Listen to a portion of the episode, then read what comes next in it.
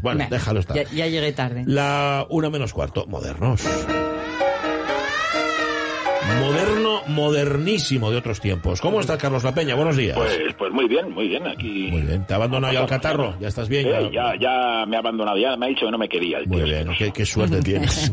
Ya volverá, ya volverá. No preocupes. Eh, eh, ya veremos si le dejamos entrar. Bueno, cuarto episodio, ¿eh? Cuarto de Modernos Otros Tiempos. Bueno, cuarto dedicado al príncipe de los bufos españoles, al fabuloso actor y aún mejor empresario teatral Francisco Arderius. Ya sabéis, principal responsable de trasplantar el, al teatro musical español, es decir, a la zarzuela, el género bufo desarrollado por el teatro de los bufos parisinos de Jacob Offenbach, esa tercera vía de la ópera del siglo XIX, la alternativa alegre, ligera, irreverente y humorística al teatro de Verdi y a los dramas de Wagner. Bueno, tras un viaje a París, acordaos, en 1865, en el que conoció el teatro de los bufos, Paquito Arderius decidió invertir los 10.000 reales que tenía en montar una compañía que siguiera el modelo que no solamente triunfaba en París, Carlos, sino en buena parte del mundo. ¿eh? Sí, sí, vamos, Paquito Arderius, que recordemos había nacido en Évora, en Portugal, el 17 de septiembre de 1865 y era hijo de dos actores que giraban por toda la península, se inició joven en el teatro como corista del Teatro de la Zarzuela, aunque Gaztambide, el maestro Gaztambide, que era entonces su director y empresario, había dicho de él que su voz tenía poca extensión, pero en cambio es bastante mala. ¿no? Pero pronto empezó a hacer pequeños papeles que sacó adelante gracias a sus grandes dotes de actor, especialmente de actor cómico. Una faceta en la que además destacó mucho, sobre todo en, en su juventud, en sus dúos cómicos con Ramón Cubero, gran amigo y compañero que cuando Arderius montó Los Bufos va a ser uno de sus principales colaboradores. Era un actor muy querido este Cubero, aunque parece que no por todos, porque si no escuchad los versos que publicaron contra él después del estreno de Los Sobrinos del Capitán Glan, que decían Cubero, gran zarzuelero, actor sin ningún color, ¿quién te manda ser actor cuando Dios te hizo cubero? Claro, sea, Vamos, Cubero- El bueno de Cubero, igual que Arderius, tenía ideas avanzadas también en lo político y en un arrebato liberal, pues Ramón Cubero de- renunció a su nombre para no compartirlo con Ramón María Narváez, el famoso espadón de Loja, que era uno de los políticos conservadores más influyentes del gobierno de Isabel II y había sido además siete veces presidente del Consejo de Ministros. Y entonces a partir de entonces ya para Cubero ya no fue nunca más Ramón, Ah, sino pues. que se cambió y fue Alejandro. Y como Alejandro Cubero se convirtió en una de las principales figuras del teatro de los bufos arderius. Madre mía. Bueno, el Teatro de los Bufos madrileños inició su andadura en septiembre del 66 en el Teatro Variedades, escenario de momentos importantes en la historia de la zarzuela, ¿verdad?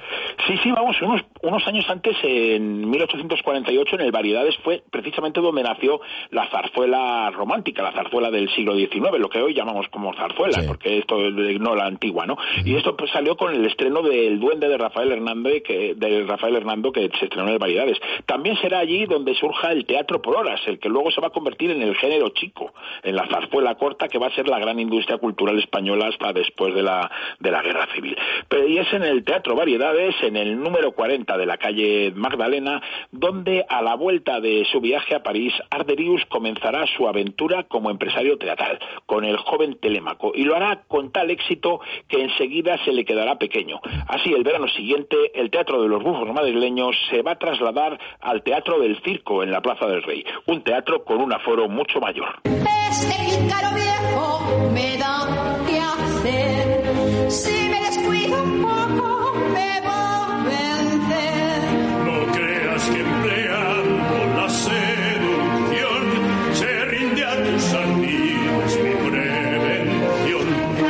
escuchando el dúo Este Pícaro Viejo de la obra El Joven Telémaco, que tiene música de José Rogel y texto de Eusebio Blasco. Quienes cantan son el mentor del joven Telémaco y la desconsolada diosa Calipso. El joven Telémaco fue el primer éxito de los bufos madrileños con 72 representaciones en la primera temporada. Y un éxito además, Carlos, que no se quedó en Madrid, se expandió por toda la península. Sí, vamos, enseguida, antes de que, de que acabara ese incluso el año 1886, llega el Teatro de los Bufos a Sevilla, que desarrolla además sus propias obras, casi todas compuestas por el casi desconocido Manuel Rodríguez, del que no sabemos nada más de que hizo estas obras.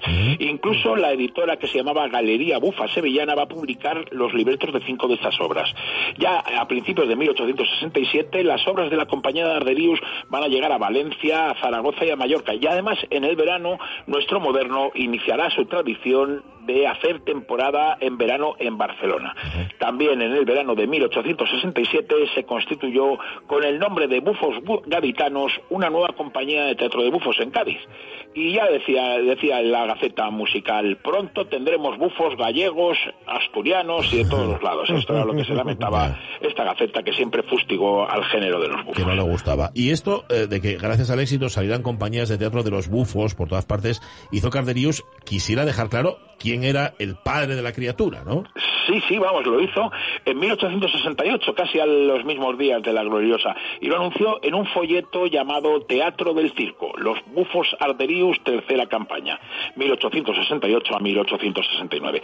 Los tiempos revolucionarios trajeron, además de la desaparición de la censura, una crisis teatral que acabó prácticamente con todos los espectáculos y revistas musicales. De alguna manera era lógico, porque el teatro realmente estaba, el espectáculo por lo menos estaba en las calles, Sí. en el Parlamento y sobre todo en el Consejo de Ministros. ¿no?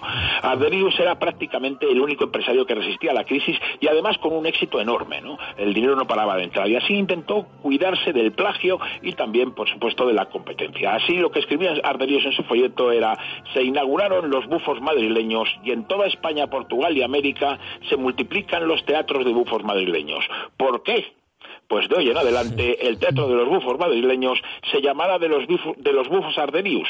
De este modo queda resuelto el problema de mi mortalidad.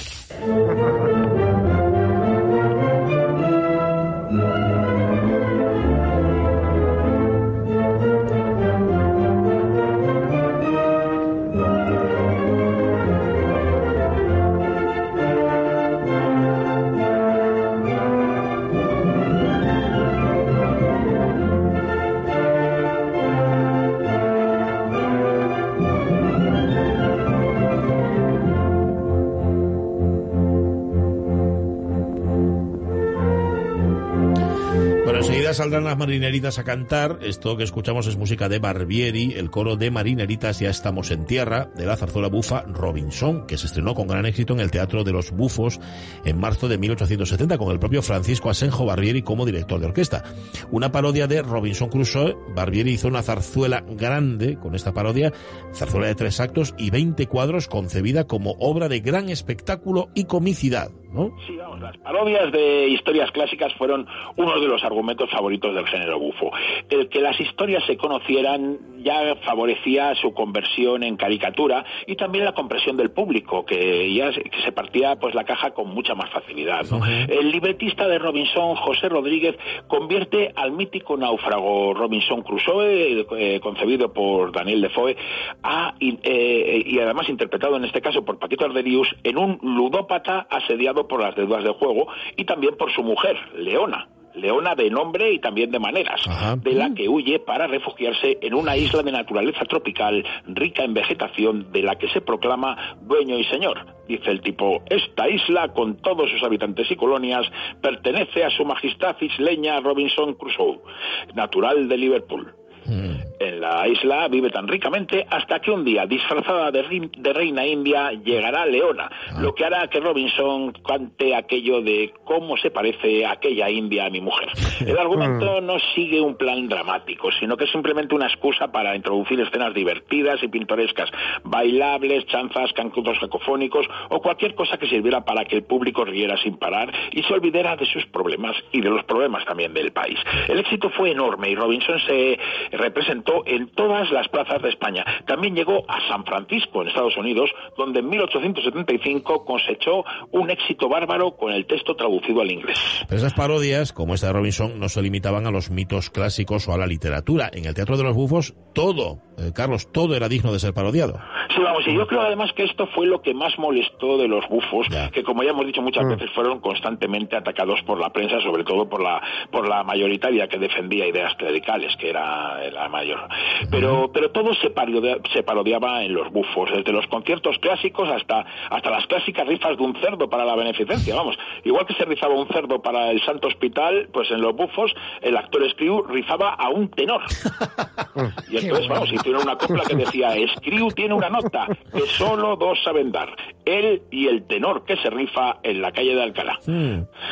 Y bueno, también se hacían parodias de las propias obras que triunfaban en sus escenarios, como por ejemplo del joven O, o se elegía a la tiple del teatro, como sucedió en el estreno de El ajuste de una tiple, obra con libreto de Llanos Alcaraz y un compositor desconocido. Con esta obra, Ardelius pretendía presentar a la triple La Borda, pero nuestro moderno lo hizo a su manera. Una vez concluida la obra, Ardelius salió a la, a la escena y preguntó al público, ¿qué? ¿La escritura? Y el público contestó que sí, y la triple La Borda continuó cantando en los bufos de Ardelius una buena Bueno. temporada. Así, sin dejar de organizar gracias y chanzas, era como nuestro moderno llenaba cada noche el teatro.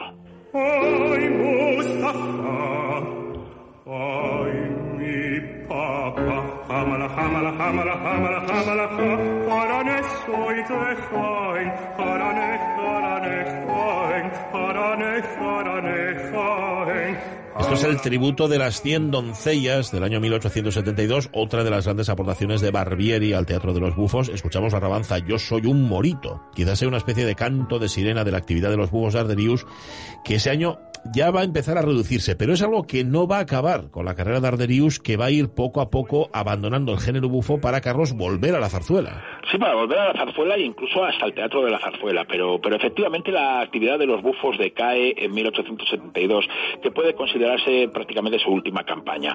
Si las campañas anteriores habían hecho un montón de, de estrenos, pues como 20 al año o más, en el 72, eh, el año en el que vuelven, por cierto, a estrenarse otros tipos de zarzuelas, en los bufos ape- apenas se presentan ocho nuevas. Ya, y una de estas obras es Traidor, Inconfeso y Bufo, obra que parodia los propios escándalos de los bufos. Sí, aparece como escrita por varios abonados del Teatro de la Zarzuela y con música del maestro Reparaz. En ella, Talía, la musa que inspiraba la comedia, pide al bufo que confiese sus culpas. Arderius confiesa de tal guisa. El teatro de variedades que elegí para debuto, base fue de una fortuna que el circo aumentó con mucho. De mí ahuyente a las señoras y al sexo me atraje a un bruno. Empezó a rodar mi nombre entre las masas del vulgo y tanto lo prodigué en libros, hojas y anuncios que de mi nombre se hartaron. Viendo el horizonte oscuro, di media vuelta a la izquierda y al arte acogíme astuto, al arte que yo ultrajé. Yo la ignorancia exprimí, la novedad exploté, de la prensa me reí, yo los cancanes bailé, yo a los trapecios subí, yo en la escena toreé, la bota verde inventé y la bota carmesí. Y pues tal mi vida fue, no hay compasión para mí.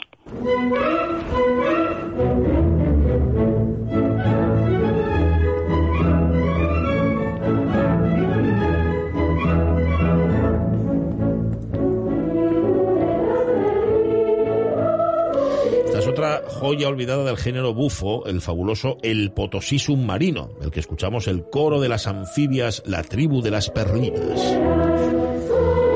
Los graciosísimos chistes de García Santiesteban no impedían que la obra tenga un argumento con sentido, además de una música de rica melodía y una orquestación excelente, y además, importante Carlos, un nutrido coro de suripantas. Sí, vamos, las suripantas no podían faltar en los bufos de Arderíos y este era uno de los principales motivos del maltrato que siempre le dio la crítica por corruptores de las buenas costumbres, que Ya. era lo que les llamaban. La Gaceta Musical denunciaba que los bufos andan buscando mujeres graciosas y bonitas para completar el cuadro de su compañía. Mejor harían en buscar obras de mérito con que satisfacer el gusto del público y honrar más la escena y el arte. La propaganda de los bufos, de la que ya hablaremos la semana que viene, respondía cuando presentaba a la compañía diciendo a este personal que ves, eh, que como ves es bien numeroso, hay que añadir 30 encantadoras suripantas, como dice el cartel, y 20 coristas masculinos de lo más feo que se conoce. Unas suripantas que solo enseñaban la pantorrilla izquierda, no la derecha, ¿eh? Esto nos lo dijiste tú el otro día. Sí, sí, además es que juro haberlo leído hace años en una crítica, pero no he conseguido encontrarla Ah. para poder documentarlo, ¿no? Pero os voy a leer otra que, como suele suceder, habla más del crítico que de las criticadas. Dice, bailan un cancán que ni por asomo es lo que debiera, puesto que las célebres suripantas que dicho sea de paso desafinan admirablemente, creen hacerlo todo con levantar mucho el vestido y tomar ciertas posiciones que precisamente deben atacar el sistema nervioso de una persona medianamente sensata. Lo que nos sorprendió grandemente fue el gran número de señoras y señoritas que ocupaban las sillas, los sillones y los palcos. Creemos que unas y otras harían mejor estándose en sus casas que acudiendo a los espectáculos que no son para ser frecuentados por la parte sensata del sexo bello. En fin, el lunes que viene, pues casi seguro que terminamos. Casi. No prometas nada. No prometas nada. No ya te sabes que yo si prometo, luego ya veremos si cumplo. Sí, señor. Tú como, como alcalde nuestro que eres. Efectivamente. Gracias, Carlos La Peña. Un abrazo. Un abrazo muy fuerte. Abrazo. Adiós. Pues fíjate qué patrimonio lírico tenemos en España, que poco lo conocemos, que poco se ha explotado, que poco se ha grabado y que poco se representa, ¿no?